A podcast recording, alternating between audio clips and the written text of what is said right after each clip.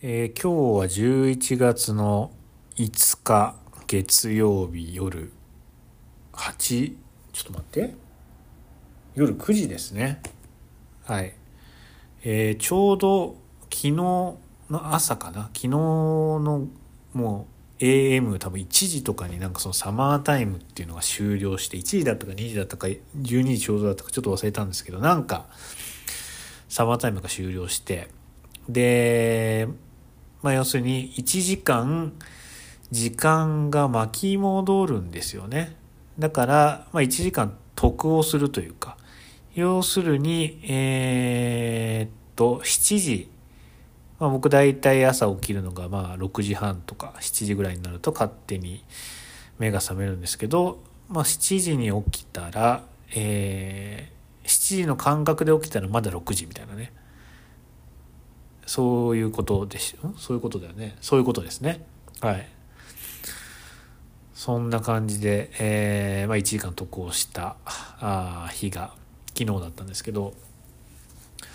まあだからそのサマータイムが終わると、まあ iPhone とかね、パソコンはいいですよ。あの、勝手にあの時計が、あの調整してくれるんです。サマータイム終了っていうのに合わせて。でもそうじゃない、あの、例えば今僕の机の上にある、あの、置き時計があるんですけど、セイコーの。その置き時計は今、9時を指してて、で、あ、じゃあ今実質8時かなと思って、これ時計巻き戻してないから8時かなと思ったら、これ多分僕サマータイム前から1時間変えてなかったんでしょうね。で、あの、帳尻が今あったっていう感じだったんですけど、まあ、あの、車の時間も変えなきゃいけない。で、キッチンにもなんかあの、タイマーついてるんですけど、あの、備え付けっていうか、あの、オーブンとかの、えーまあその一くる一一つのセットの中に時計っていうのがあるんですけどそれも変えなきゃいけないしって、まあ、結構ね割と面倒くさいなっていう、うん、感じでまあだからあのサマータイムももうなくすなくさないみたいななんかなくすとか言ってたような気がするんですけど、まあ、結局まだなくならずサマータイムがまあ終わったっていう。えー感じでまあもう11月ですからね。まさすがにもうサマータイムというかもうもう秋っていうかあと2年で今年も2023年も終わりなんで。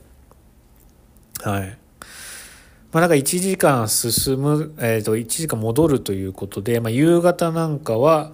えーまだ5時半なんだけど実は6時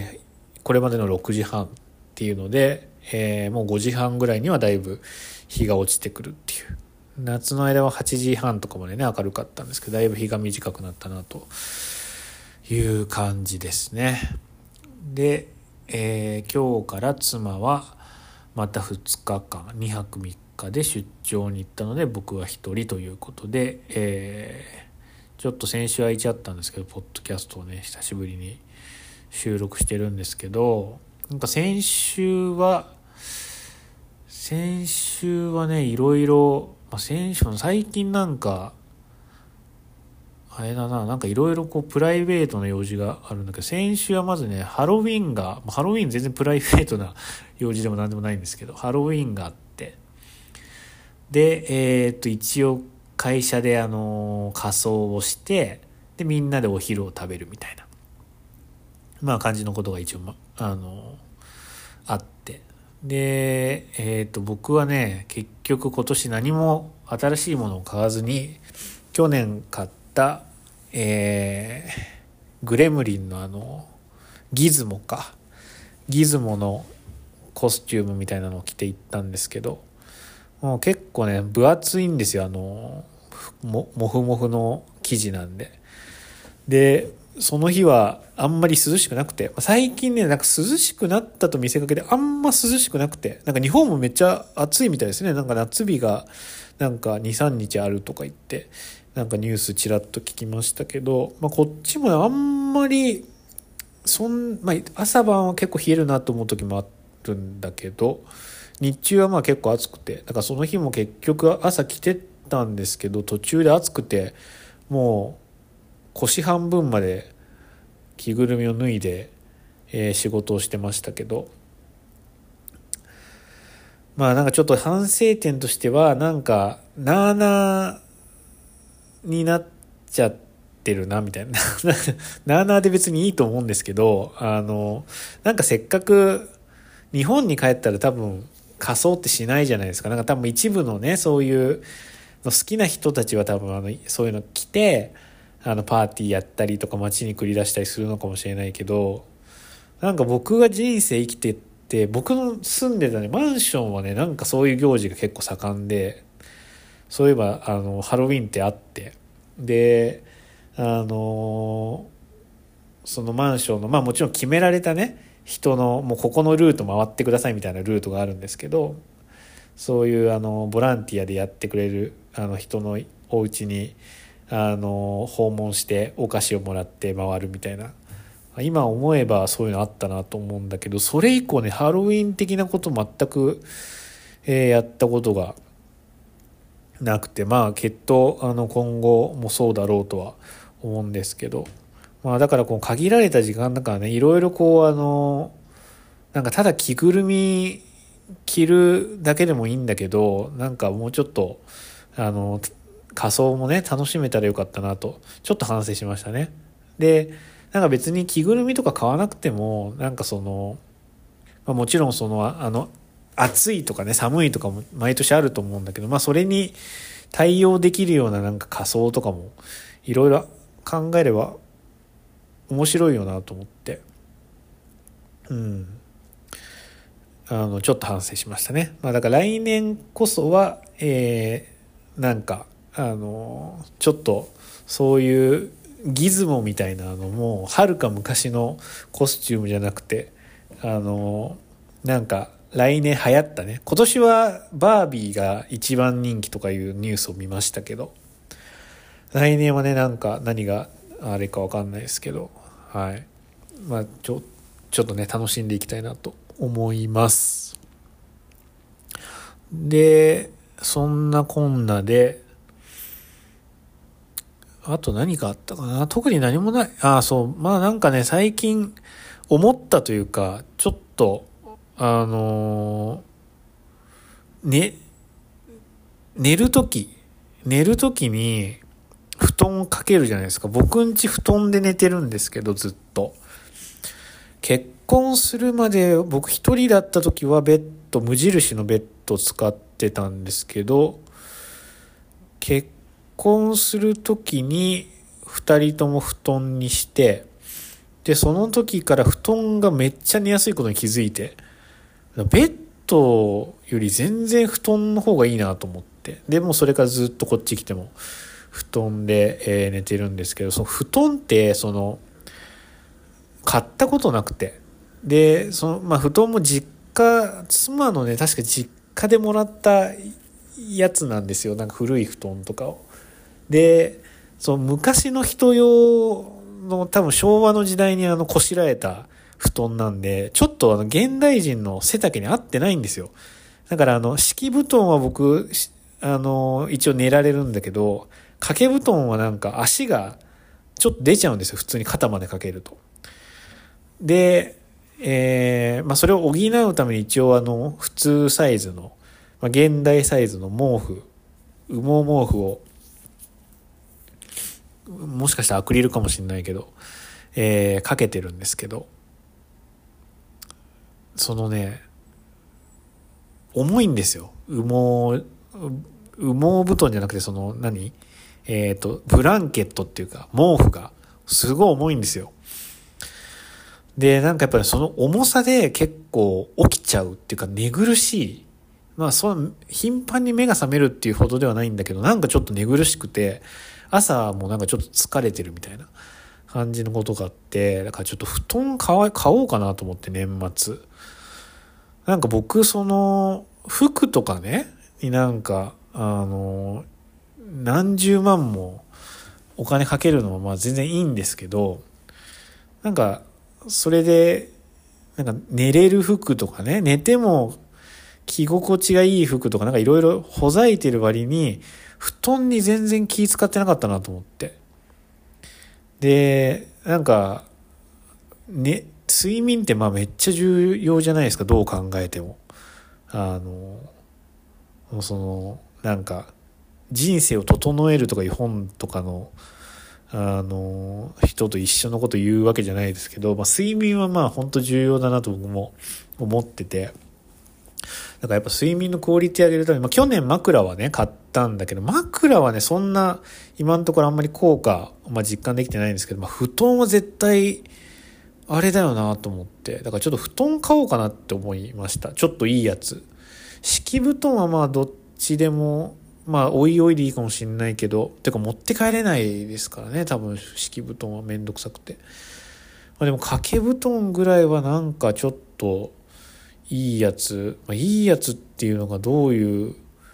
なんか西川布団とかなのかな？しか知らないですけどね。掛け布団に関しては。まあ、ちょっと、布団もあの、探してみたいなと思ってます。もし、あの、これいいよ的なのがあれば教えていただけると幸いです。で、あとはね、あと、全然どうでもいい話なんですよ。なんか最近結構ハマってることがあって、あの、なんか僕、愛子っていう歌手いますよね。愛子が、まあ普通に好きなんですけど、高校生ぐらいの時から。で、まあでも最近、ここ2、3年あんまりちゃんと聞いてなくて。で、なんかふと久しぶりなんか秋になったし、あの、愛子聞こうかなと思って、いろいろ聞いてたんですけど、なんか愛子の曲で、君かあなたが入ってない曲がないんですよ。あの、愛子の曲を聴きながら、君かあなたっていう言葉が出てきた次の曲に、あの、変えるっていうゲームを自分の中で車とかね、乗りながらしてるんですけど、マジでなくて、全部すぐ終わっちゃうんですよね。もう下手するとあなたから始まる歌もあるんで、うん、なんか全然やっぱすごい、愛子ってすごいなと思って。全然、あの結婚されましたよね、何年か前に。結婚されたけど多分ずっと、君かあなたがいるまあもち、それはもしかして旦那さんなのかもしれないんだけど、君かあなたがいる世界観の歌をずっと歌ってるっていう。で、愛子の、愛子の歌ってなんか、その、過去か現在か未来かですよね。あの、昔付き合ってたあの人との、あなたとの歌みたいな。あなたとの思い出を歌った歌か、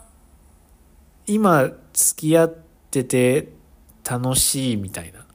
嬉しいみたいな歌。もしくは、あの人好きなんだけど、まだ結ばれてないみたいな歌ですよね。もうその3パターンを永遠に歌ってるっていう。う、なんかすごい全然ブレないなと。僕ね、高校生ぐらいの時に愛子ってこれ将来、あの、年齢、まあ僕が高校生の時に多分愛子30歳ぐらいだったと思うんですけど、まあ30代はあれだけど、もうちょっとしとって、まあ40、50とかになったらどういう歌歌うんだろうなって。あの、ベースボールベアにも思ってたけど、ベースボールベアっていうバンドって、もうおじさんになったら青春のことを歌えなくなっちゃうような気がするけど、何歌うんだろうなと思って、ベースボールベアに関しては今何歌ってるか全く知らないんですけど、はい、なんかいろいろそういうことを考えてたけど、まあ、愛子はね、さすがだなと思って、うん、もう、すごいよね、引き出しの数が。うん、なんか、今日もなんか夏にマフラーとかいう曲聴いてて、今まで特に何にも考えずに、まあ僕夏にマフラーっていう曲好きなんですけど、あの、でも何に対して歌ってるのかなとか、なんで夏にマフラーなんだろうなとか全然考えたことなかったんだけど、多分あれは、あの、夏に、夏にあなたの手が自分の首に巻きつくっていう、そういうことだなと今日聞いてて思ったんですけど、はい。なんか夏目漱石みたいですね。あの、月が綺麗ですねって言ったら好きみたいな。はい、なんかそういう奥ゆかしさを感じますね。愛子にも。はい。まあそういうくだらないことを考えておりました。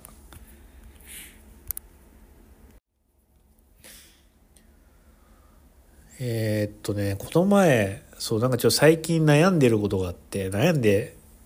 はい、あの、メガネがね、欲しいんですよ、今。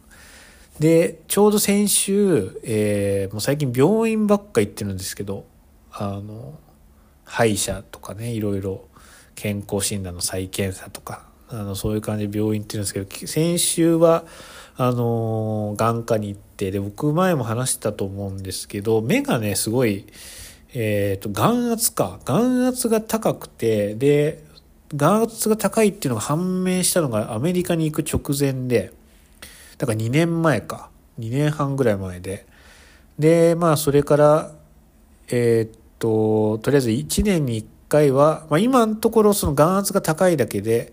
あの、特に目に異常がない、あるとかそういうわけじゃないんだけど、一応1年に1回検査しましょうみたいな。で、眼圧が高い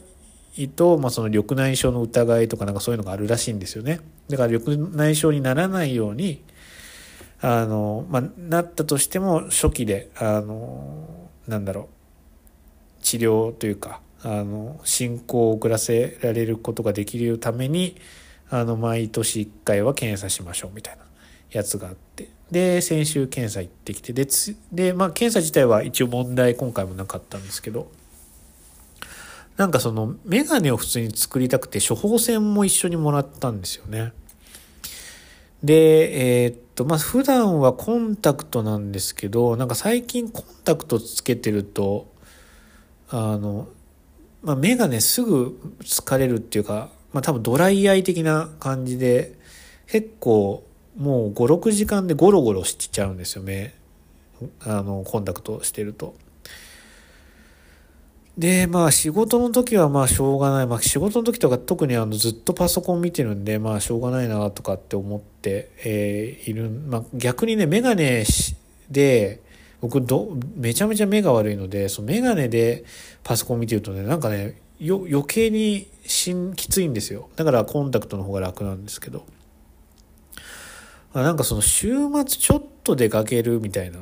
時も一応僕コンタクトしてるんだけど、なんかもうそれもめんどくさいし嫌だなと思って。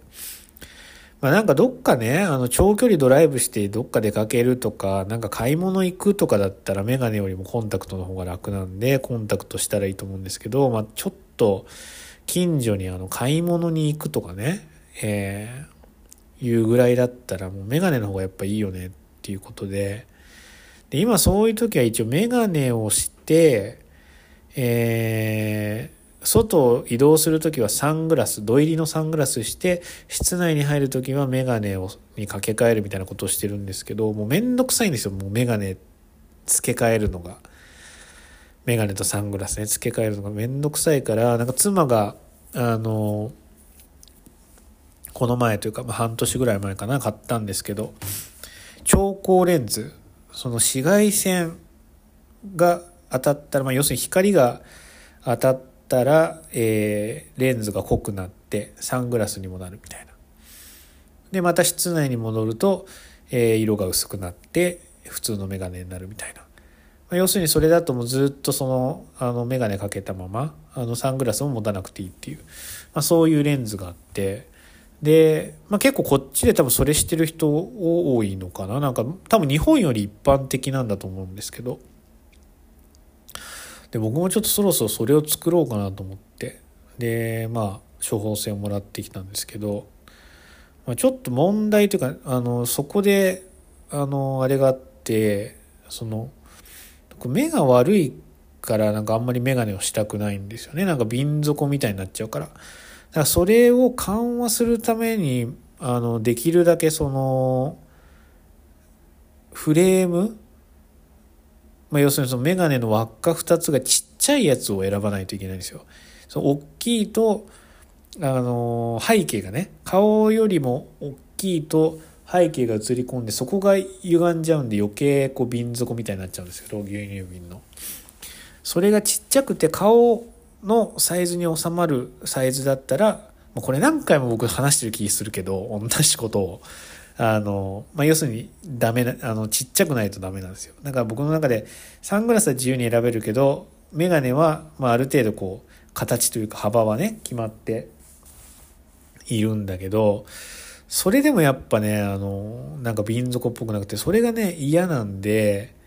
色を入れようかなと思ってて、レンズに。その、ちょ、ちょっとこれできるかどうかまだ確認してないんですけど、超光レンズで色が変わるんだけど、そもそものレンズの自体に色をつけとく。多分できると思うんだけど、レンズ自体にちょっと色をつけといて、でもそれってあの別に家で普段生活する時とかそのメガネ使わないで本当に外出かける時だけなんで多分色ついてて問題ないと思うんですけどで今持ってるドド入りのサングラスはあのー、その色がついてる分メガネみたいなあの瓶底感が出ないんですよね。分かりづらいんですよ。で、まあ、そそういう発見があってだからあーなんか色入れたら意外にちょっと緩和されるかなっていう、まあ、考えで、まあ、今その色レンズに色を入れようかなと思ってるんだけどなんか果たしてそのレンズに色を入れるっていうことがなんかいいいいのか悪いのかっていうのをちょっと気にしててなんかそのこの前あの高校の同級生あのアメリカで、えー、彼も働いている。彼もというか別に僕はあのただ くっついてきただけなんであれなんです。彼は普通にあのこっちで働いててで久しぶりに会った時になんか久しぶりみたいなあのホテルまで迎えに行ったんですけど彼が泊まってる。でホテルのエントランスに車止めてで彼が車に乗り込んできて久しぶりみたいなになったの同時ぐらいになんか「キングヌーですか?」とか言ってまあ、ちょっと茶化されたんですよ。で、なんか僕その時、マイキータのあの変更レンズのサングラスをつけてて、で、えー、っと、まあ、つけてたんですよね。で、あの、その時のファッションは、古着で買ったナイキの、あの、ナイロンジャケットみたいな。のに、えー、とパンツも古着の、えー、スラックスみたいな。ベージュのスラックスみたいな格好してて。でそこに変更レンズでなんか茶色のねちょっと目が透けて見えるみたいなあのサングラスだったんですけど、まあ、それつけてて。で「キングヌーですか?」とか言って茶化されてでまあ僕キングヌーってちょっとよくわかんないんだけど、キングヌーのあの人のこと言われてるんだなっていうことはなんとなく分かって、で、なんかそれでちょっと、すごい嫌だったんですよ、なんかそれが。別にそのキングヌーのその人は別にいいんだけど、なんか、自分がそういう風なのをなんか、なんていうのかな、なんかちょっと綾野剛に憧れてるじゃないけど、なんかそういう風に見られてるって、そういう見えちゃうっていうのがなんかすごい嫌だなと思って。で、なんかそもそもね、そのサングラス、サングラスも気に、まあ、言い訳をするわけじゃないんだけど、その僕、あのね、室内でマイキータのあの原宿で去年買ったんですけど、室内で見た時は、あんまりわかんなかったんですよ、そのレンズの感じとかが。普通に僕、濃いレンズが割と入ってるんだなと思ってて。で、えー、っと、いいなと思って買っ、たんだけど、なんかね、外で見ると確かになんか、赤西仁意識してますかみたいなサングラスだなと思って。で、なんかそれ以降あんま気に入ってなくて。で、むしろもう、あの、一緒に他にあのサングラス、そこで前聞いた 2, 2個買ったんですけど、1個はそのもう1個は変更レンズじゃないんで、あの、車運転する時とかあんまり使わないんだけど、まあでもそっちの方が形的にはあの気に入ってて。でまあまあそう、まあ、そういう感じで選んだんですけど、うん、だからなんかその色を色を入れることでまた自分がこうは見られたくないなみたいな。っていうあの見た目になったら嫌だなっていうことを、まあ、悩んでるっていう、まあ、そういうくだらない悩みなんですけどなんか結構難しいですよね、ファッションもなんか。その別にファッション、人のことなんか、あの、なんだろう、別に、そのモテるために、僕、まあ、服とか買うの好きですけど、別にモテるために、あのそのおしゃれをするとかっていう気持ちは本当にないし単にかっこよくなりたいとかっていうのもまたちょっと違うし単に服が好きなんですよねなんかそのあのなんなんていうか。服がなんかその、まあ、最初って服ってあのまあちゃんと服着れてたらいいみたいなあの感じじゃないですか。あの隠せてればいいみたいな。でそれがちょっと進むとまああの割と適したね。あのその場に適したというか、まあ、例えば夏だったらできるだけ快適に涼しくとか冬だったらあったかい服とかなんかそういうのになってってでなんかそれの進化系でなんか着心地とかありますよね。で着心地もあのなんかそのよくパターンとかって言うけど、まあ、僕パターンのことはよくわかんないんだけどなんかそのあの経験とね知識と経験に裏打ちされたそのパターンなって人がこういうパターンを引いたら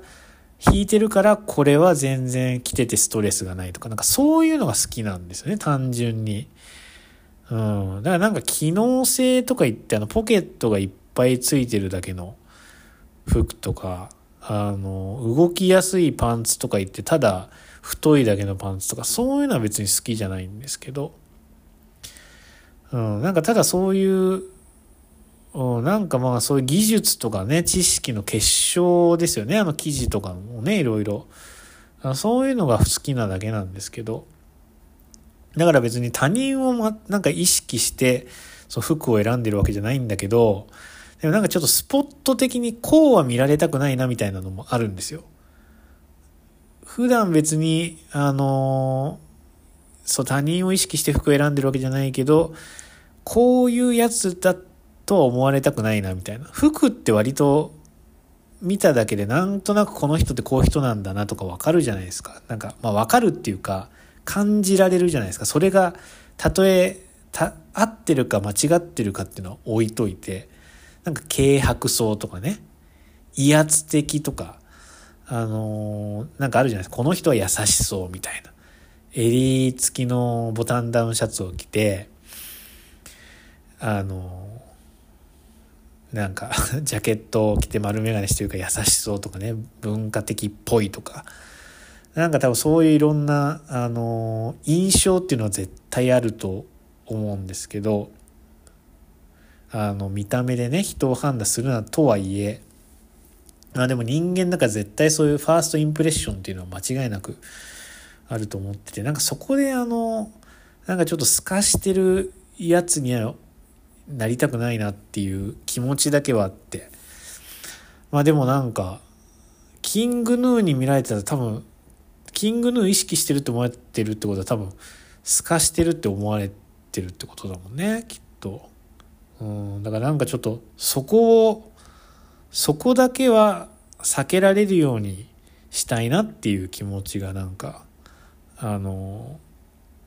あることに気づいたよっていう、まあ、そういう話ですねあの迂回したのをまとめるとそうだからまああの、メガネもね、色付きにするべきなのか、まあ単純に普通のただの調光レンズにするべきなのかっていうのを悩んでるっていう、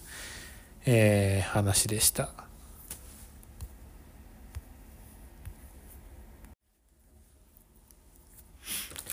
なんか最近本読んだ本で、読んだ本っていうか今読んでる本、週末読んでた本なんですけど、なんかデザイン1935-1965 What Modern Was っていう、えー、なんか図録っていうか、えー、本を週末読んでて、で、これ何かっていうと、まあ、普通にその名前、題名の通りなんですけど、1935年か1965年の、なんかプロダクトデザインが、ま、紹介されているっていう、えー、本で、まあ、結構分厚い重い本なんですけど、まあ、普通に有名なアールとブロイヤー、イームズ・サーリネンとか、まあ、そういうあのソットサスとかも載ってますね。なんかそこら辺のあの、まあ、有名どこの人たちのあのデザインと、まあ、それ、まあの写真と、えー、説明か。っていうのが、えー、書かれてて。で、えー、それを読んでたんですけど、まだ、まあ途中なんですけど、なんかと、その、割と最初の方にハーバート・ベイヤーみたいな、えー、人が、えー、出てきて、で、まあその人の、え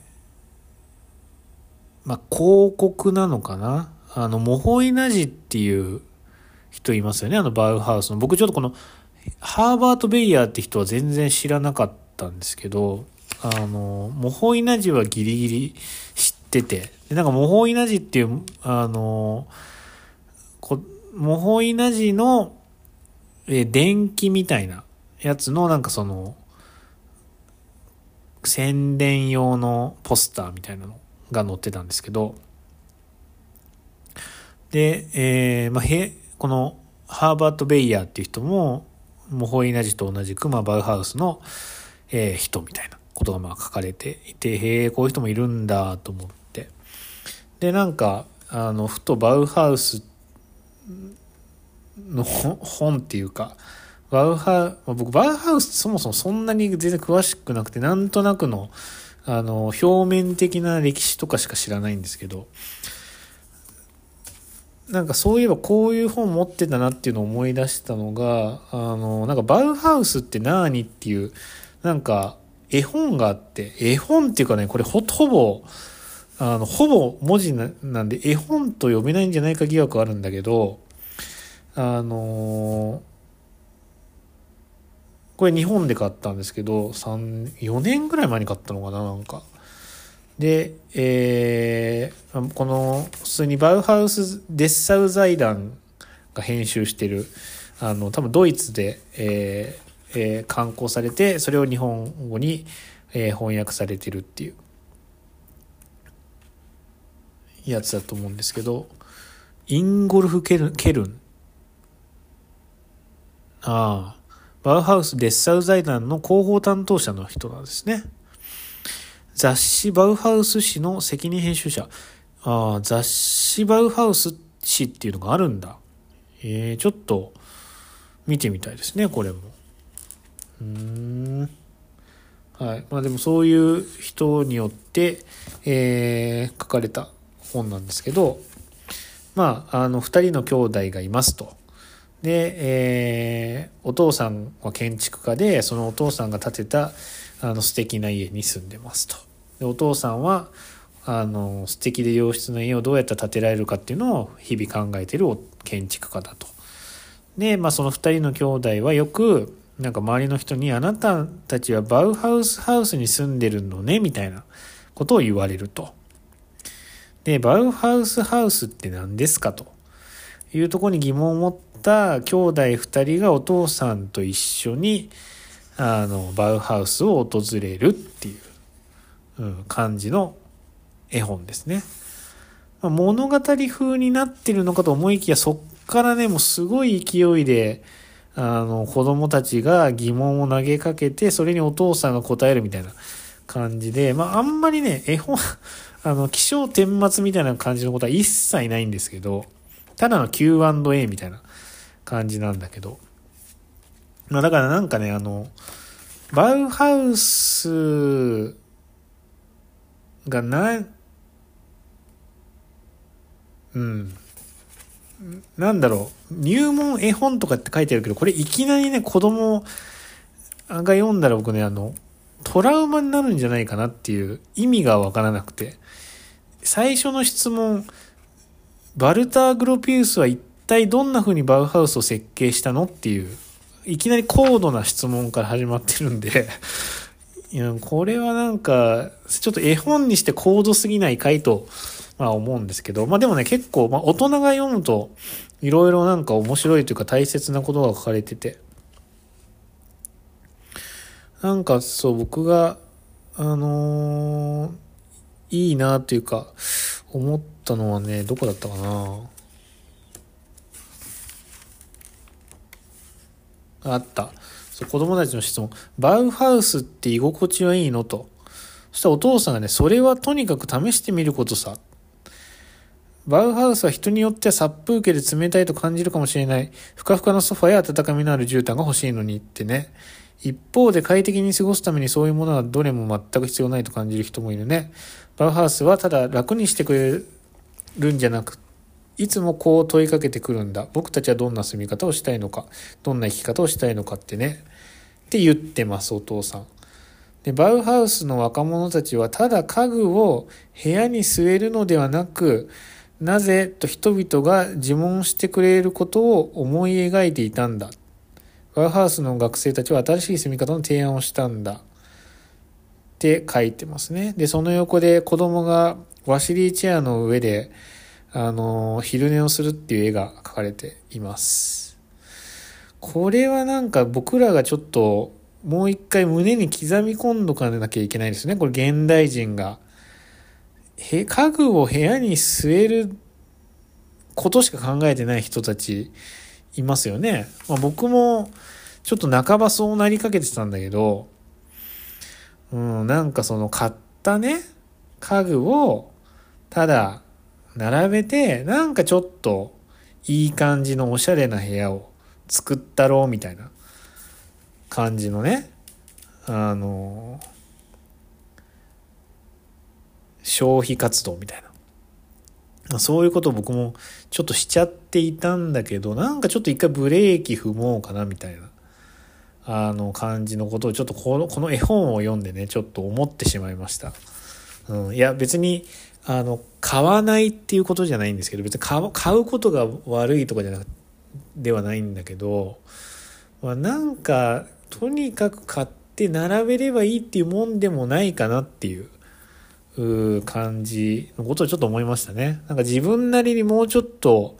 いろいろ実験というか、まあ買うことはいいけど、買ってもなんかいろいろ実験してみてもいいのかなとか、色とかね。うん。まあだから失敗を承知で買っていろいろ試してみるっていうのもありだし、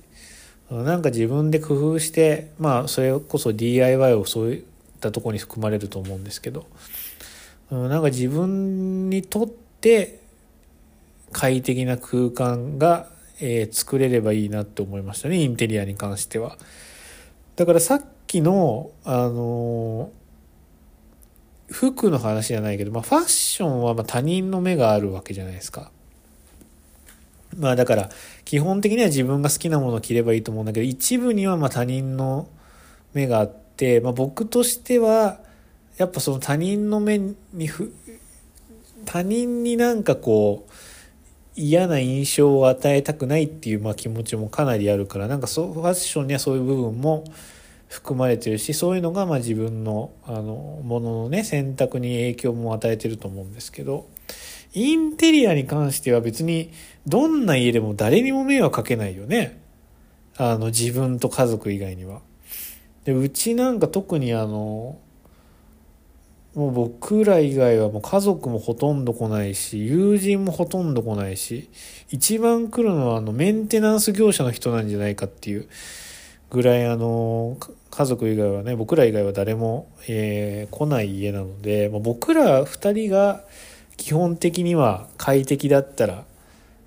いいよねっていう、満足してればそれでいいよねっていう、まあことを、まあ当たり前のことなんですけど思って、で、まあ別にね、インスタとかに載せて、あの、フォロワー増やそうみたいな、まあそういう気持ちももちろんないし、だからなんか、いろいろもうちょっと自由に、あの、探してみようかなと思いましたね。まあ、大体必要なものは結構揃ってきたんだけど、まあ、あの、こまあなんかちょっと、あの、物足りないなっていうところはあるんで、まあ、棚とかね、鏡とかなんかいろいろあるんですけど、まあ、そういうのをいろいろ、あの、いろんなところから探してみようかなって思いました。なんかその、現行品で売ってるデザイナーものみたいな。今、今のところ僕の家にあるものは、まあ、その現、新品で買える、まあ、デザイナーものしかないですね。それ以外は、えっ、ー、と DIY した家具しかないのでなんかもうそういう選択肢だけじゃなくてもうちょっといろいろ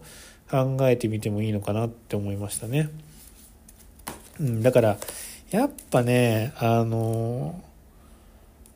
なんか人の持ってるものとかを見てネットとかを見て欲しいものを探すのもいいんだけど一方でやっぱ自分の中でもうちょっと咀嚼して考えないとダメですね。あの自分にとってどういうものがいいのかっていうね。あだから僕椅子を今探してはいるんですけど、あそう今欲しいものはね、まずラウンジチェアは欲しいなと思ってるんですよ。ラウンジチェアっていうのが、まあ、何を指すかっていうのもちょっと微妙なんだけど、まあ、僕にとっては、えー、っと、頭が支えられる椅子のことですね。で、えー、そこで昼寝もできると。本を読めるというもので、かつ、えー、できるだけ軽くて、あの、あんまり重厚感がなくて、で、場所もそんなに取らないもの、必要になれば簡単に動かせるものっていう、まあ、そういうラウンジチェアが欲しいなと思ってるんですけど、全然今全く候補ないんですけどね。はい。なんかなんかね、ソファーでね、意外に本読むのって辛い、つら、疲れるんですよね。なんかどうしてもこう膝に本を乗せて、まあちょっと重い本とかで膝に本を乗せてこうやってかがみ込むから、結局首が、あのなんていうんですか？下を向いちゃって覗き込む感じになっちゃうし。で、かといって、あと昼寝する時とか、僕の身長だと今のソファは、あの、頭を支える部分ままで、あの、ないので、背もたれが。妻はね、女性だったらちょうどいいらしいです。あの頭も乗せて全然昼寝できるし、横になって昼寝もできる、まあ僕も横になったら昼寝普通にできるんだけど、まあだからなんかちょっとラウンジチェア的なね、やつが欲しいなと思ってるんだけど、まあそれも今までみたいになんか、あの、まあ、さすがにちょっと D、ラウンジチェア DIY する気にはなれないけど、まあそのデザイナーものだけじゃなくていろいろ、まあそのヴィンテージとかね、あの、なんかリサイクルショップ行って探してみるとか、なんかこう、あの、足す、足すインテリアじゃなくてちょっと引き算的なね、まあ引き算にはならないけどラウンジチェア足すわけだから、うん、でもちょっと、とまあなんか、あの、いけてる家具ばっかじゃなくて、ちょっと気の抜けた家具とかも置いてあってもいいのかなとか、まあそんなことを考えたりしてますね。であとは椅子も、ダイニングの椅子はね、今すごいちぐはぐで、えっ、ー、と、ダイニングテーブルがあって4つ一応椅子があるんだけど、2つは DIY で作った椅子で、もう2つが無印の無垢材のなんか、えー、折りたたみ椅子なんですけど、なんかやっぱね、それがすごい雰囲気を、場の雰囲気をね、なんか、調和させてない感じがするので、まあ椅子欲しいなと思ってる。まあそのね、4脚まあ普通に買い替えたいなと思ってるんだけど、それもなんか、よく考えたら背もたれなくていいなとか、普通に背もたれ付きの椅子でなんとなく探してたんだけど、別にご飯食べるだけ、まあ物を書いたりもするかもしれないけど、別にくつろぐ場所じゃなくていいから、それ考えるとなんか背もたれない方が逆にいいなとか、なんかいろいろ思ってますね。うん。で、そこでなんか友達も言ってたんですけど、その、まあなんか今ってこう、検索するっていうのが当たり前になってて、まあなんか欲しいなって思ったら、まずネットで検索して、インスタでなんかいろいろタグとか調べてっていう感じなんだけど、なんかそれをすることによって、なんか、あの、知らず知らずのうちに誘導されるみたいな。自分が欲しいのか他人が欲しいと思ってるものが欲しいのかってこれ僕も前から言ってたことなんだけど、なんかそれがよくわからない、その境界が曖昧になってくるなっていう。で、気づいたら自分が欲しいと思ってたものは、まあ、ただ、巷で人気があるものだったみたいな感じのことがあると思うので、なんか一回そういうところから脱却して、見ようかな見たいなということも思ってますね。そうでなんかそういえばさっき言ったあの「What Modern Was」っていう、えー、本でいいなと思ったのはえっ、ー、とね一人はドナルド・ノールっていう人の132っていう、ちょっとこれがモデル名なのかわかんない。モデルナンバー 132U って書いてあるんですけど、サイドチェアみたいな。これ、これノールって書いてあって、KNORR っていう綴りで、僕一瞬あの、ノール社のフローレンスノールとかハンスノールのノールかと思ったら、あっちは LL なんですね。KNOLL で、こっちはドナルドの方は KNORR っていう綴りで。まあでもこの椅子も普通にノール社からあの1950年代にあの出されてた椅子なんですけど、まあ、軽いあの浅い背もたれがあって、えー、あの多分金属を曲げて一周させて、えー、椅子に成形してるみたいなそんな感じの、えー、もので。なんかこれはね、現行品ではなくて、えっ、ー、と、ヴィンテージだとちょっとなんかネットに出てくるんだけど、ヴィンテージで2500ドルとか3000ドルぐらいかな、多分。なんかこれがいいなとか思ったり、あと、ジェーンスリズムってすごい有名な、あの、デザイナーいますよね。で、この人のサイドチェア、なんか 666WSP っていうモデルってここには書いてあるんですけど、まあ、あの、調べてもらえば、これみ、みんな見たことあるデザインだと思うんですけど、このサイドチェアとかもなんか、今まで、これ多分普通に、あの、ハーマンミラーっていうか、あのデザインウィジンリーチっていうなんか、あの、多分ハーマンミラー社の、なんなんだろうなんか多分なんかそういうデザインとか管理してる会社なのかな？よくわかんないんですけどこっちデザインリウィジンリーチっていうところがなんか牛耳ってるらしくてハーマンミラーでえー、っとこれ何だったかな？僕これ前調べたんだけどな。最初ハーマンミラーで僕アメリカ来た時に最初にえー、っとイサム・ノグチのコーヒーテーブルとえー、あの、ネルソンのデーベッド買ったんですけど、デーベッドの方がなんか、お金まで払ったのに、販売、製造中止になったみたいな連絡が来て、なんかもうデザインウィジンリーチが製造中止を決定したみたいなことを言われて、デザインウィジンリーチってなんやねんって思ったら、なんかデザインウィジンリーチっていうの店があるんですよ、普通に。あの、ここら辺にも。で、デザインミジンリーチのサイト行くと、えー、ハーマンミラーとかノールとか、まあ、いろんなところの、えー、兵もあるかな多分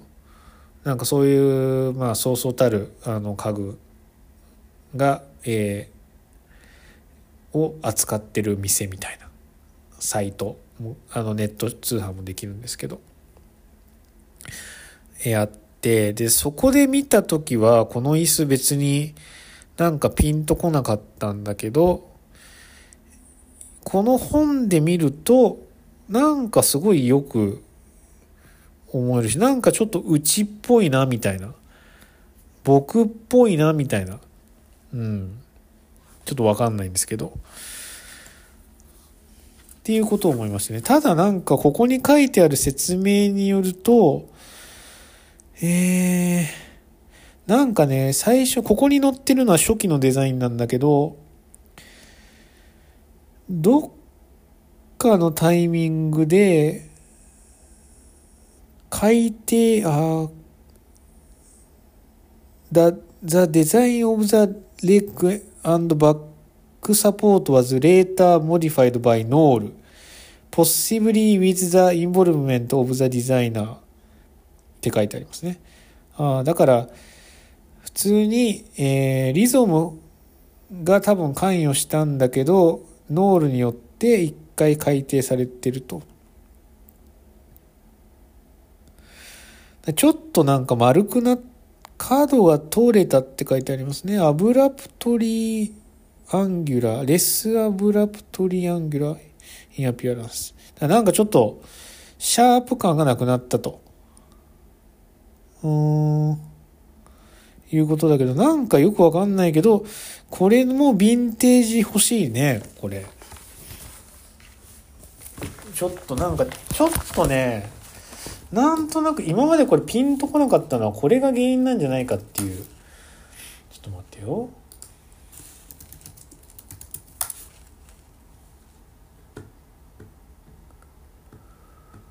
うーん。おこの人2016年まで来たんだねジェンスリソムなの？リゾムじゃなくてジャン・リソムなんだジャン・リソムジャン・リソムでした。読み方は。同級生にはウェグナーとボーエモン沿線がいましたって書いてありますね。うん。ちょっと待って。えー、っと。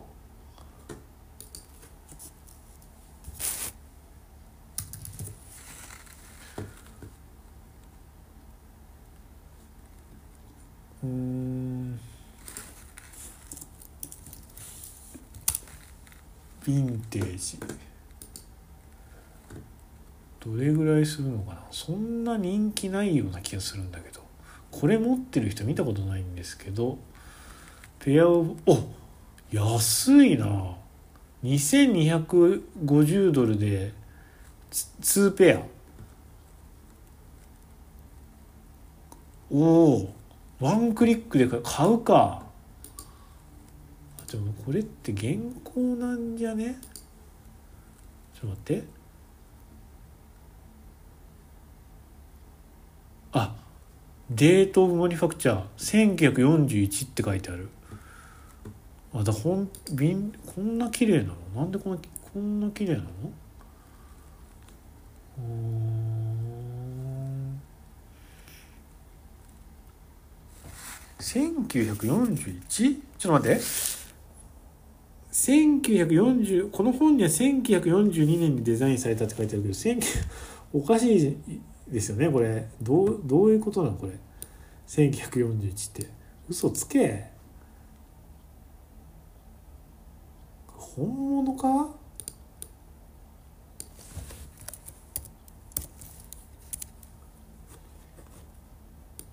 本物なのかこれ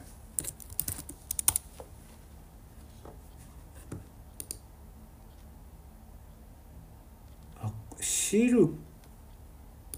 シルカシルカシルカって僕全然知らなかった。大体って意味なんだ。ぜ大体1941年頃ってこと？1940年も含まれるってことかな。ちょっと待って。でも1943からアットリースト1954って書いてあるな。この本には。なんかちょっと怪しいなこれ。本物かよ。ちょっとえー、あでもなんか普通に売ってますね。いろいろ。なんか僕これでいいな。これでいいなっていうかちょっとこれなんかつつましくて好きですねこのデザインは。1個版が725あこれが2014年のマニファクチャーだな。へえでもデザインは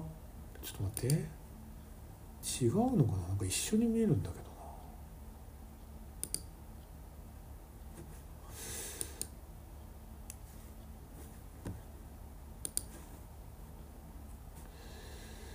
うん。いやちょっと待って全然違いが分かりませんねこれ。へえいやでもこれ2つで2250ドルめちゃめちゃ別に安いから買うわけじゃないけど普通になんか僕は好きですねこれ。とかなんかだからちょっとやっぱ一回このインターネットとか SNS からあの距離を置いた方が僕の場合はいいなと思いましたなんか。冷静に判断できないというか。うん。なんか一旦落ち着いて自分のあのーいいなって思えるそのなんかしょうもないあのなんかしょうもないコメントとかがあるちょっとあれじゃなくて究極のなんとかとかいうコメントが入ってるあの究極の椅子とかそういうのはいらなくて普通になんか自分が見てあこれなんか引っかかるなって思うやつをしっかり探していきたいなって思いましたね。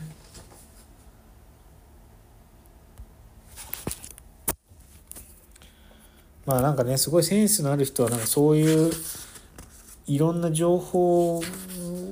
の中からこう自分がなんか必要としてるやつっていうのを多分あの抽出できると思うんですけど、まあ、僕はなんかあんまそういうことはできないのでなんかすぐ影響されちゃうんでねあの人がいいなって言ってたらすぐ影響されちゃうからちょっと気をつけないといけないですね。いやさっきねバウハウスバウハウスの子供たちの質問に対してお父さんがやっぱり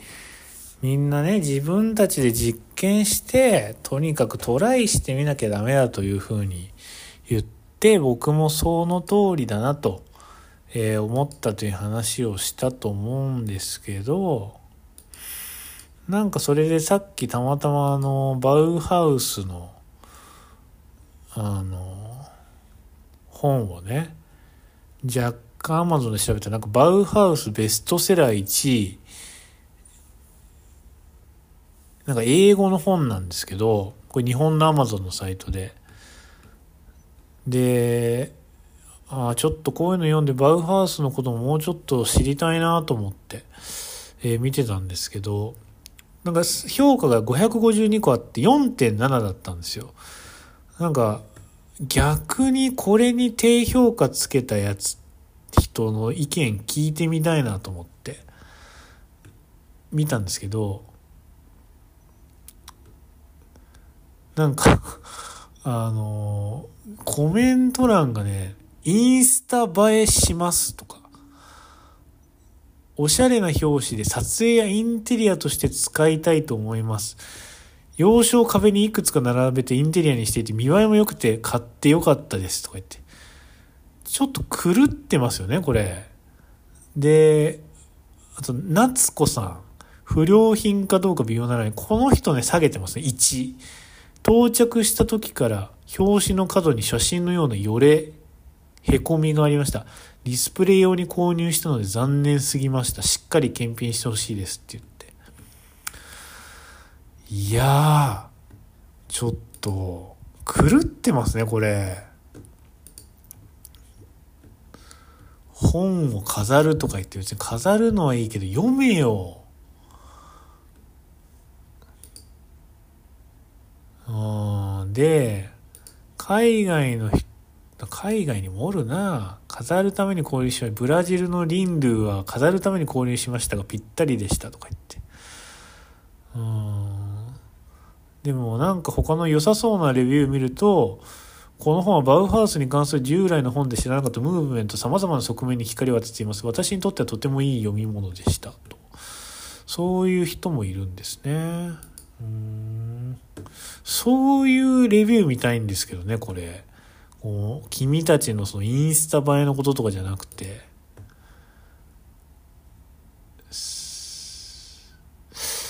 うん、まあでもちょっと英語だからな。英語のやつ結局読まなくなっ、辛いのよね、読むの。読むの辛いですよね、結構。それだったらこの2019年に出たバウハウス歴史と理念、創立100周年を記念し復刊ってやつの方がいいかな。これ日本語なんですけど、利光勲さんが書いたんだね。へえ。まあ多分小難しい日本語で書いてあることはまあ間違いないと思うんだけど、まあちょっと読んでみるのもありかもしれない。うん。ちょっと読んでみるかもしれない。うん。というね。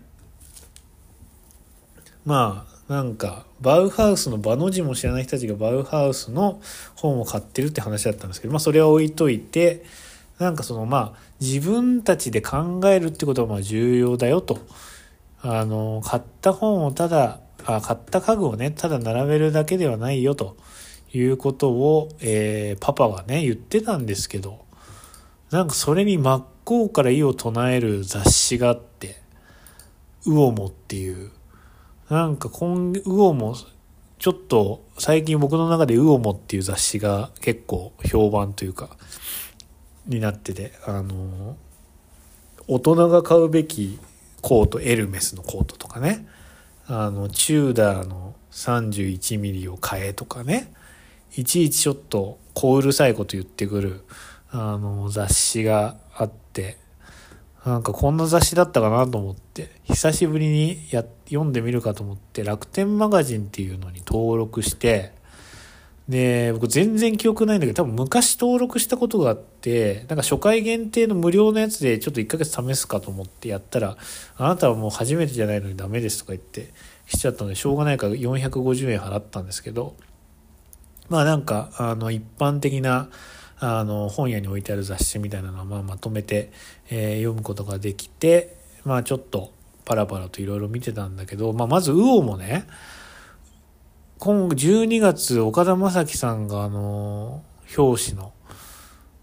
テーマ、アウターだらけの試着フェス男の美容フェスト、ほうと思って。本命ボンバー、新顔レザー、安定のステンカラーコート、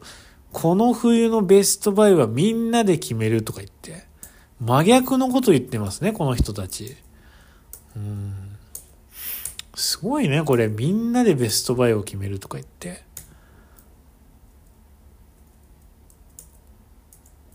なんかね、この、フェ試着フェスっていうのがすごくて、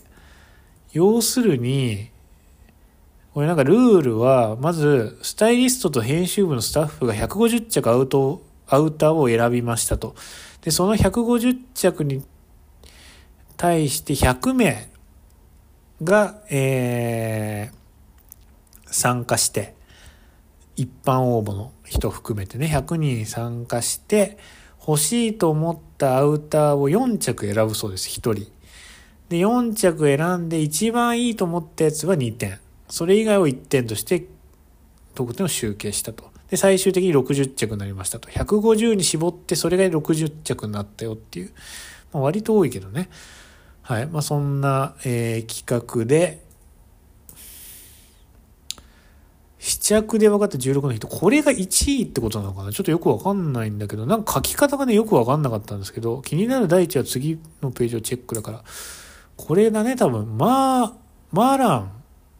僕ちょっと存じ上げない、多分有名なブランドなんだよね、きっと。マランっていうところのシアリングジャケットっていう、ちょっとボンバ、あの、ムートンがついた、ボンバーレザージャケット49万7200円が1位ということで。まあだから多分、他の、まあこれが1位だったから、多分これ16個のヒントに変えた、あのー、整理したんでしょうね。編集部が。人気のものを。で、1個目のヒントが今ほどボンバーが欲しい時はないって言ってボンバーのね、えー、いろんなのを紹介して、2、黒とかネイビーって気分じゃないんだよねって言ってベージュのものを紹介して、3これ1枚あれば手ぶらでよくないって言ってまたポッケのねいっぱいついた収納力のある服を紹介してますよまあそういうなんかあのー、いろんな いろんなあの、こういうヒントをねこじつけて作ってえー、そこに当てはまる服を載せてるんですけどまあなるべくねあの、俳句とかは何回か出てきたけど、なるべくこう、かぶんないように、ブランドがかぶんないようにいろんな、あの、ブランドに散らしてますけど、僕が驚いたのは、なんか、まあ、ギャルソンとかね、堺とか、スタジオニコルソンとか、アーペーセイとか、バブアーとか、有限とか、まあそこら辺はまあわかりますよ。もう有名というかもう、御用達みたいなね、もう、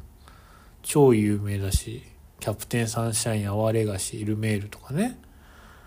ルメールの、まあね、こういうのも、ルメールの、あ、これベンタイルなのかな？なんか、ショートブルゾンみたいなピーコートっぽい。これもなかなか、こういうのなんか見たら欲しいなと思っちゃうんだけど、なんかもう一緒だよね、どれも。なんか新鮮さはあんまないですよね。なんかなんとなく、どれも一緒なんだよな、結局。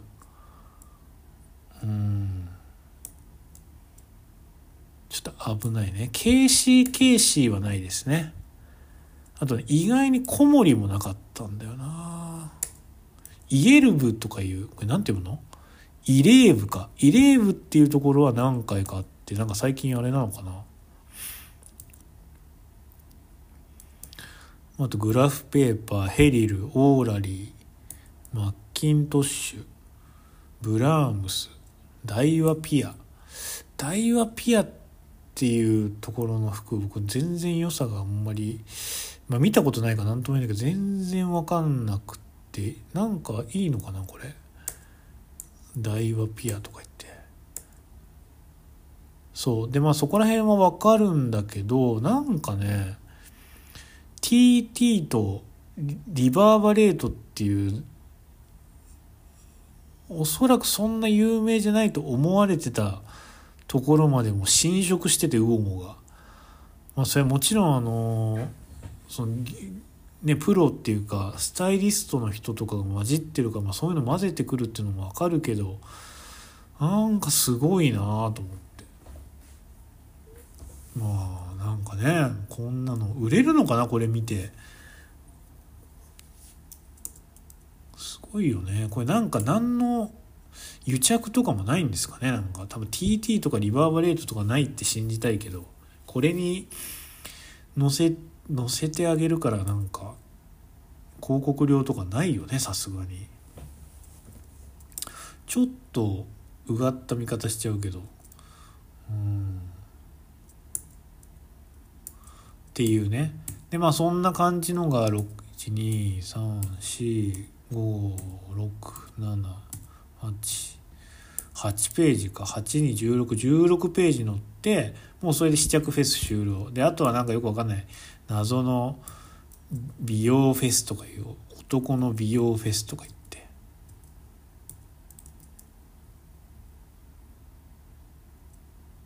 男の美容フェスとか言ってなんかいろいろあって。まあもうほもうそれであともうこれもなんか広告だよねほとんど。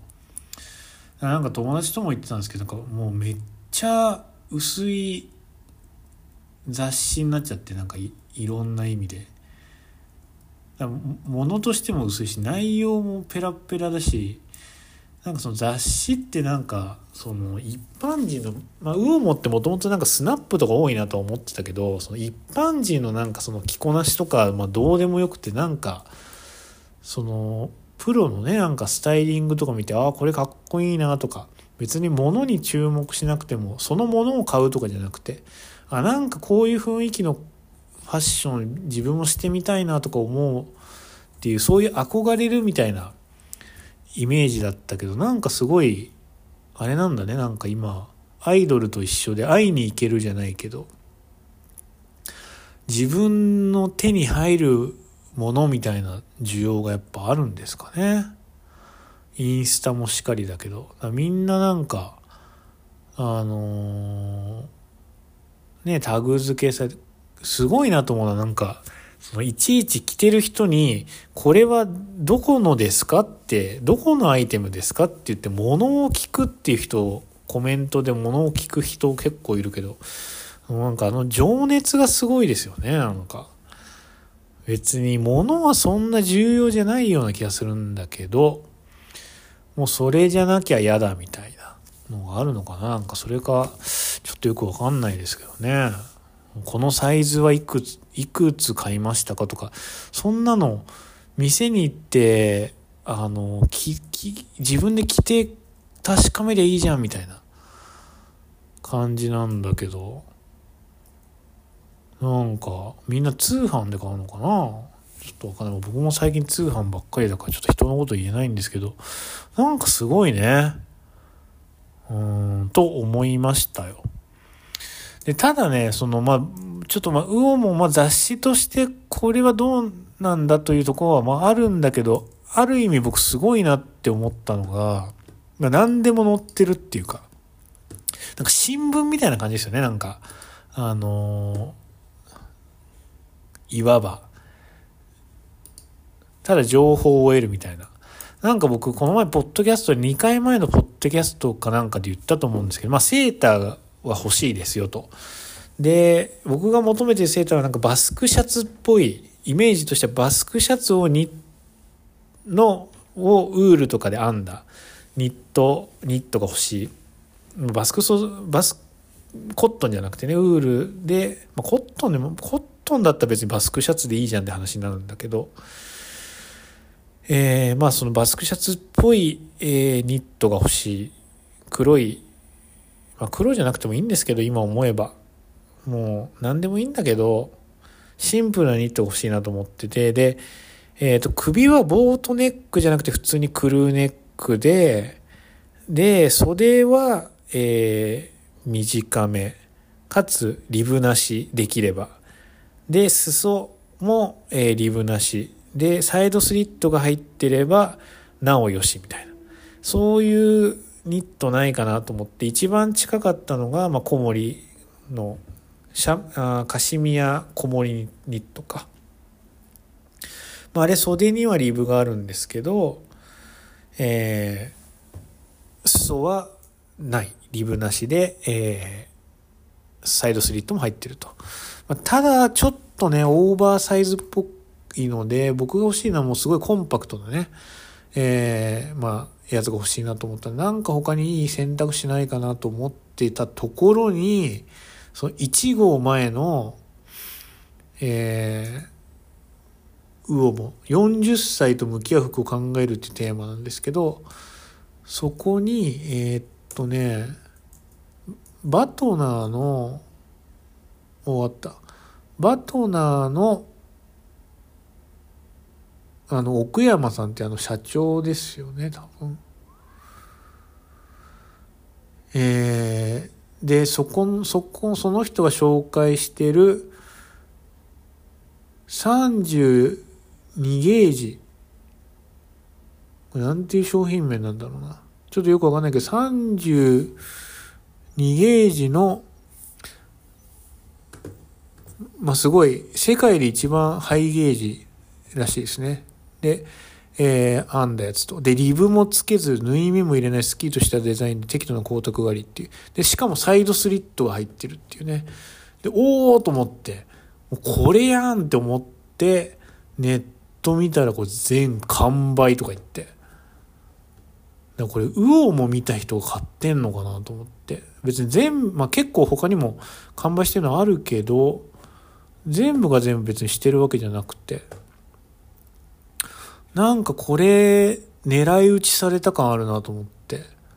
ちょっとショックでしたね。これ欲しい、ちょっとまあ、買ってみてもいいかなと思ったんですけど、案の定やっぱウオモに乗ると、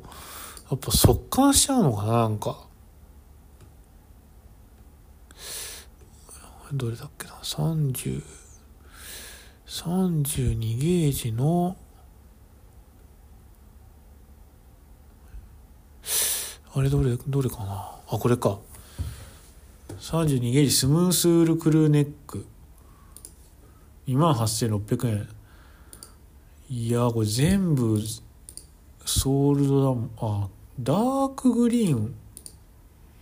ダークグリーンだけ全部あるな。ダークグリーンでも別に。ネイビーは、あ、ソールドアウトか。ブラック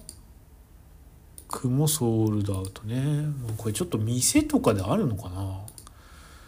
店でいやちょっとダークグリーンはでもいいかちょっと試してみるか。1個買っとけば別に次在庫が来年とか入ったら別にそれ買えばいいわけだし1個買ってもいいかもしれないですねこれ。サイズ感が分かんない。僕バトナー着たことないんだけどむしろダークグリーンが意外にいいかもしれないですねこれ。ちょ買うかこれ。ちょっと待って。一応在庫。最うん。なるほどね。うん。これはまさに僕が求めてた形ではありますね。はい。まあなんかちょっとねまあ普通にただの普段着にしたいだけなんですけど単純に今あの春夏は黒い T シャツをあのデニムに、えー、合わせて、えー、履いてたんでまあ秋冬はそれをちょっと薄手のニットに変えたいなっていうまあそれだけなんですけどなんか今日ちょっとふと思ったんですけど会社であの散歩してる時にあのまあ今デニム基本デニムは2個しか持ってなくてデニム2個だよね。デニム2個持っててでなんかそれに黒い T シャツ、まあそのロスアパの T シャツ今んとこ気に入ってるんですけど、ロスアパの T シャツをパンツインして、ベルト締めてみたいな感じで、まあその通勤の時の服装、制服みたいな感じで、歩いてるんですけど、あのか、通ってるんですけど、これ、なんか別に、あの黒い T シャツとかもちょっと欲しいなと思って、なんかその黒いスーツって、なんかよくわかんないけど、やっぱ人間っていうか、まあ僕だけかもしれないけど、なんか定番、なんか自分の定番みたいな作りたがっちゃう生き物なんですかね、これ男って。よくわかんないんだけど。別に僕定番、俺の定番はさ、みたいな。っていうつもり全くないんですけど、でもなんか、ちょっとなんかその軸足を決めた、置き、置いときたいみたいな。まあ楽だからだよね、きっと。なんかその春夏僕の中ではトップスはもうじゃあロスアパの黒い T シャツにしたいっていうなんか自分の中であったんですよなんか。で、まあ、デニムだけねちょっとあの毎日同じもの履くんじゃなくてちょっと下のパンツだけこう変えると。だからなんかいろいろこうデニムで逆に上をねトップスを1個に固定することによってこうデニムの違いが逆に楽しめるかなみたいな。でまあ実際なんかそのやっぱデデニムの違いで、まあ、これもいいけどあれもいいなみたいなの割とこの半年間結構楽しめてたんですよ。でなんかもうちょっとあのもうちょっと太めのデニム欲しいなとかあの太さは同じぐらいでいいんだけど丈短めにしたやつ欲しいなとか。あの同じやつでも裾の長さ変えてみようかなとか。何かいろいろ今考えてだから逆にトップスはあの上固定しようかなとか思ってたんだけどよく考えたらそれも変な話だなと思って。まあ黒のもの黒色っていうまあそれも別に固定しなくていいかもしれないんだけどあのまあ仕事行く時そんなね、まにあ、の朝迷いたくないんでまあ上は黒に固定したとしても固定したとしても別にワンアイテムに固定する必要はないなと思って、スーツもよく考えたら、スーツっていうことは決まってるけど、まあ、いろいろ違うもんね、着てる柄とかね。ジェームズ・モンドも毎回違うスーツ着ますもんね。同じスーツじゃなくて。だかそれを考えると、まあ、上もいろんな T シャツニットを楽しむっていうのはまあ、ありすぎだから、まあなんかちょっと逆にこれ黒縛りでいろいろ探そうかなっていう気分にはなってますね。まあこれちょっとダークグリーンだけどまあ、これはしょうがないか。いきなりその制約を破るんだけど、まあダークグリーンも好きなんですけどね。僕グリーン意外に好きだからまあ、グリーンもいいと思うんだけど、まあ、なんかちょっと自分の決めたその謎の黒ルールっていうのが今なんかこう守りたいっていう気持ちとなんかちょっと相反する気持ちがありますね。うん、ちょっとこれはでも試しにあなんかどう見ても良さそうだもんな。ちょっと試しに買うかもしれないですね。まあ、一番は伊勢丹とかに行ったらあるっていうのが多分一番なんですけど、多分ないんだろうな、きっと。はい。まあちょっとこれは候補の一つにしておきたいと思いますまああれですねもう今年もあと2ヶ月っていう感じでまあいろいろ欲しいものはあるんですけどまあちょっと通販はねあのもうやめようかなと思ってここまで来たらもうあとはもうこれで今買わなくて何かが残ってなかったとしてもそこは運命だと思ってちょっと年末にかけようかなと思ってます。まあでもなんか最近ちょっとやっぱ涼しくなったんでいろいろ今まで着れなかった長袖の服とかね厚手の服とかいろいろ着てるんですけどなんか今一番楽しいのはなんか昔買った服があのまたちょっとまあその昔買って最近着てなかった服とかを改めて着るとなんかすごいいいなって思えるっていうことがなんか最近すごい楽しくて。まあと言っても僕もあのー、割と昔の服は手放してしまった、あのー、ものが多くて、えー、もうそれをね、すごい後悔してるんですけど、まあでもここ3、4、5年は売ってないか。売ってないかな。だからなんかもう最近はね、僕もういくら気に入らなくても絶対にもう手放さないってことを決めていて、で、えー、まあいろいろタンスの中から引っ張り出していろいろ着てるんですけどなかなかね楽しいですね。だからやっぱ持っとくべきですね。アーカイブとして自分の。でその時気に入らなくなったからといってえー、まあ売る必要は手放す必要はないと。いつか自分がまたそれがいいと思える日を待つっていう、まあ、そういう考え方で僕はあのこれから物を買っていきたいと思いますけどまあ、最近はなんかねあのアンユーズドのこれアメリカ行く直前に買ったからまあ割と最近なんですけど UNUSED の普通のロンティー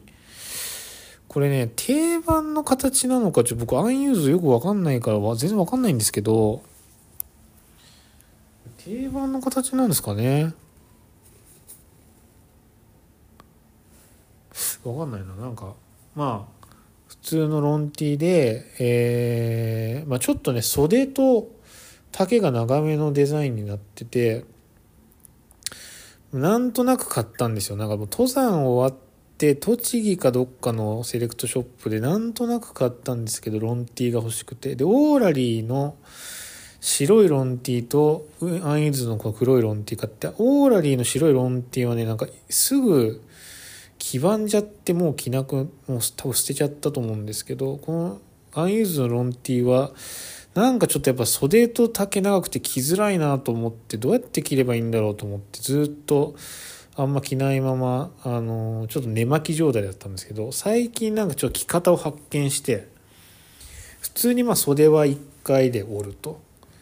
でえっ、ー、とね結構張りのある硬い生地なんですよね。だから裾はあの折るんじゃなくて裾はねくるくる巻けるんですよ。なんかよくわかんないんだけど。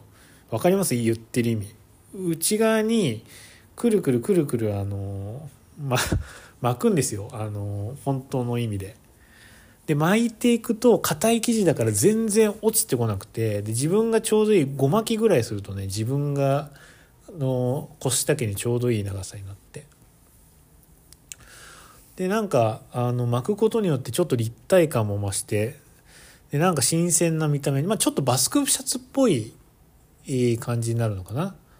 あのクルーネックだけどちょっと、まあ、ボートネックかなこれ。クルーネックだよね。クルーネックだけどちょっとあの襟元も広めでで肩はねそんなドロップではないんですけどなんか袖が直線的になっててストンって落ちる感じで結構僕はこれが気に入ってるんですけど。うん、なんかちょっとねあのー、まあ、ゆとりあるデザインってわけじゃないんですけどちょっとまああの身幅もあるのでこの前下に小森のシャツ、えー、ポロシャツかニットポロとかを合わせてきてもあの、なんかいい感じだったしなんかいろんな着方が意外にできる服で面白いなと思いました。なんかだからそういう発見ができる服っていうのが面白いですねなんか。うんだからなんか全然新しく買わなくても最近割と、まあ、欲しいけど全然欲しいんですけど新しく買わなくても割と家でファッションを楽しめてるなっていうまあなんか一番いい状態になってきましたね。うん、まあだからまあでも、まあ、そうとは言っても今なんかいろいろ欲しいものがありますのでちょっとまとめていきたいなとは思ってますけどね。まあでも、まあ、大体ブラックバードとケーシー・ケーシーと小森かな。ちょっと特に気になるっていうのは。他になんかあるかな。まあでもブランドで言ったらそこら辺ですね。あとはなんかそのまあバトナーもあれだけどまああのあそうそう僕ねもう一個気になってる。えー、なんかレディッシュブラウンっていうところのなんかデザイナー中島さんっていう人がやってってる何だったかな？なんとかサン。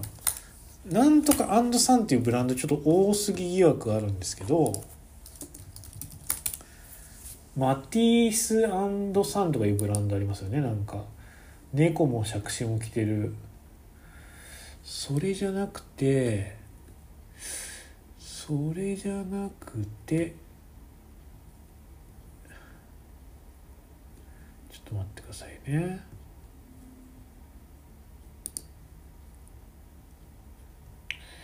ジミーサンズ・オーバーオールズか。っていうところのデニムもなんか良さそうだなと思って。だから今デニムが欲しいいやデニムと結局僕トップスはいらんトップスが欲しいとか言ってたけどトップスよりも今普通にデニムとデニムはねこのジミーサンズっていうところのデニムとあとブラックバードっていうところのデニムが欲しくてでコーディロイはコーディロイもえっ、ー、とブラックバードのコーディロイ。なんかねそのコーディロイなんかめっちゃ高いんだけどなんかなんか特別の何かがあるのかもわかんないけどそのコーディロイとあと小森のなんか友達が買ってすごい良かったって言ってましたけどステムドパイプドステムっていうなんかちょっとストレートシルエットのコーデュルもちょっと気になってますね、まあ、そんなとこですがでも結局結局やっぱ似たようなものが欲しくなる。感じなんでまあそんな感じですね。あとはなんかあのその場の雰囲気。あとあのセレクトショップ。ユナイテッドアローズとかビームスとか行ってなんか全然知らないブランドの服欲しいですね。あのその場のノリで。出会いみたいな。まあちょっと年末にいいものが残ってるかどうか分かんないんですけどノリで行ってノリで買った服っていうジャンル欲しいですね。僕なんかね最近そうそれ思いますね。なんか今狙って買いに行った今ね買えないからこう狙って通販とかもう最初から決めて決め打ちで行っちゃうみたいなとこもあってまあそれもまあいいんだけどやっぱノリで行ってそのその現地でいろいろ着てこれだって言って選ぶっていうやっぱ楽しさはなんかちょっと違いますよね。で後であのまあそのなんで買ったんだろうってあんまならない気がするそういうやつって。衝動買いの方がなんかいいような気がしますね服に関しては。そんなことないか。衝動うんでもなんかいい、うん、なんかあんま決め打ちで行くよりも衝動買いした方がなんかいいような気がしますね。決め打ちで行く時ってなんかこれでいいのかな？あのー、これダメかなみたいななんか葛藤で最後は自分を言い聞かすみたいなところあるけどその場に行ったらもう何ももう行きますもんね。そうレジに持っていく衝動みたいな。のがあればまあ買うわけだからやっぱその衝動が大事なんじゃないかなっていうあの気がするのでまあちょっとあんまりね、まあ、この2ヶ月間はあんまりそうなんかいろいろアイテムとかもう見るのはやめようかなと。自分を見たいけど抑制してちょっと自分のな内なる自分と対話することによってあの欲しいものっていうのをなんかしたいファッションっていうのをね考えていきたいなと。思ったりしてます。まあもうあと本当に2ヶ月ってことで皆さんあのなんかインフルエンザとかもね流行ってるみたいなんで気をつけて、えー、お過ごしいただきたいですけど僕はね先週もう終わりますけどあの先週末早めの大掃除っていうか昨日か。早めの大掃除をちょっと開始してえー、なんかねお風えっ、ー、とまずね水回りに結構問題があってまず普通の洗面所が結構ね匂うんですよ排水口が。でまあ僕そんな超綺麗好きってわけじゃないけど水回りを割とちゃんと綺麗に掃除してるから表面は綺麗なんですけどその排水口っていうのがその日本の排水口って外れるじゃないですか簡単に線が。でアメリカの排水口ってなんか外せる仕組みになってなくてでパイプユニッシュとかしたんだけど全然なんかいまいち効かなくてでもうなんかアメリカのってこういうもんなのかなと思って、まあ、放置してたんですけどなんかさすがに最近すごい気になるようになってきたんでネットで調べたらもう外し方があると。で全く同じその現象がお風呂場にも起きててお風呂場も外し方がわからないんですよ。でなんかそれも調べたら外し方があると。でまあ意外に簡単に外せてで中見たらもうめっちゃ汚くてです。いろいろ髪の毛詰まった髪の毛とか取り除いてもう一回パイプにッシュしてであの事なきを得たんですけどやっぱ水回りはねちゃんと掃除しなきゃダメですね。僕もこれこの工程毎月1回はしようってあの心に決めました。あの今までなんでちゃんと調べなかったんだろうなっていう。えー、感じで。まあだからちょっとね部屋もねそううちは汚いんですよ。汚いっていうか、まあ、掃除は一応してるんですけど毎週。とにかくなんかなんか物がね平面のところところにもう物がもう置きまくられててもう全然足の踏み場もないみたいな感じになっちゃってるんでちょっとね片付けていきたいなと。思ってます。まあ、物欲の整理かつ普通に部屋の整理っていう、ま、ことをねこの2ヶ月間きっちりやって、えー、楽しい年末を迎えたいなと思ってます。それでは、えー、また次回のポッドキャストでお会いしましょう。バイバイ。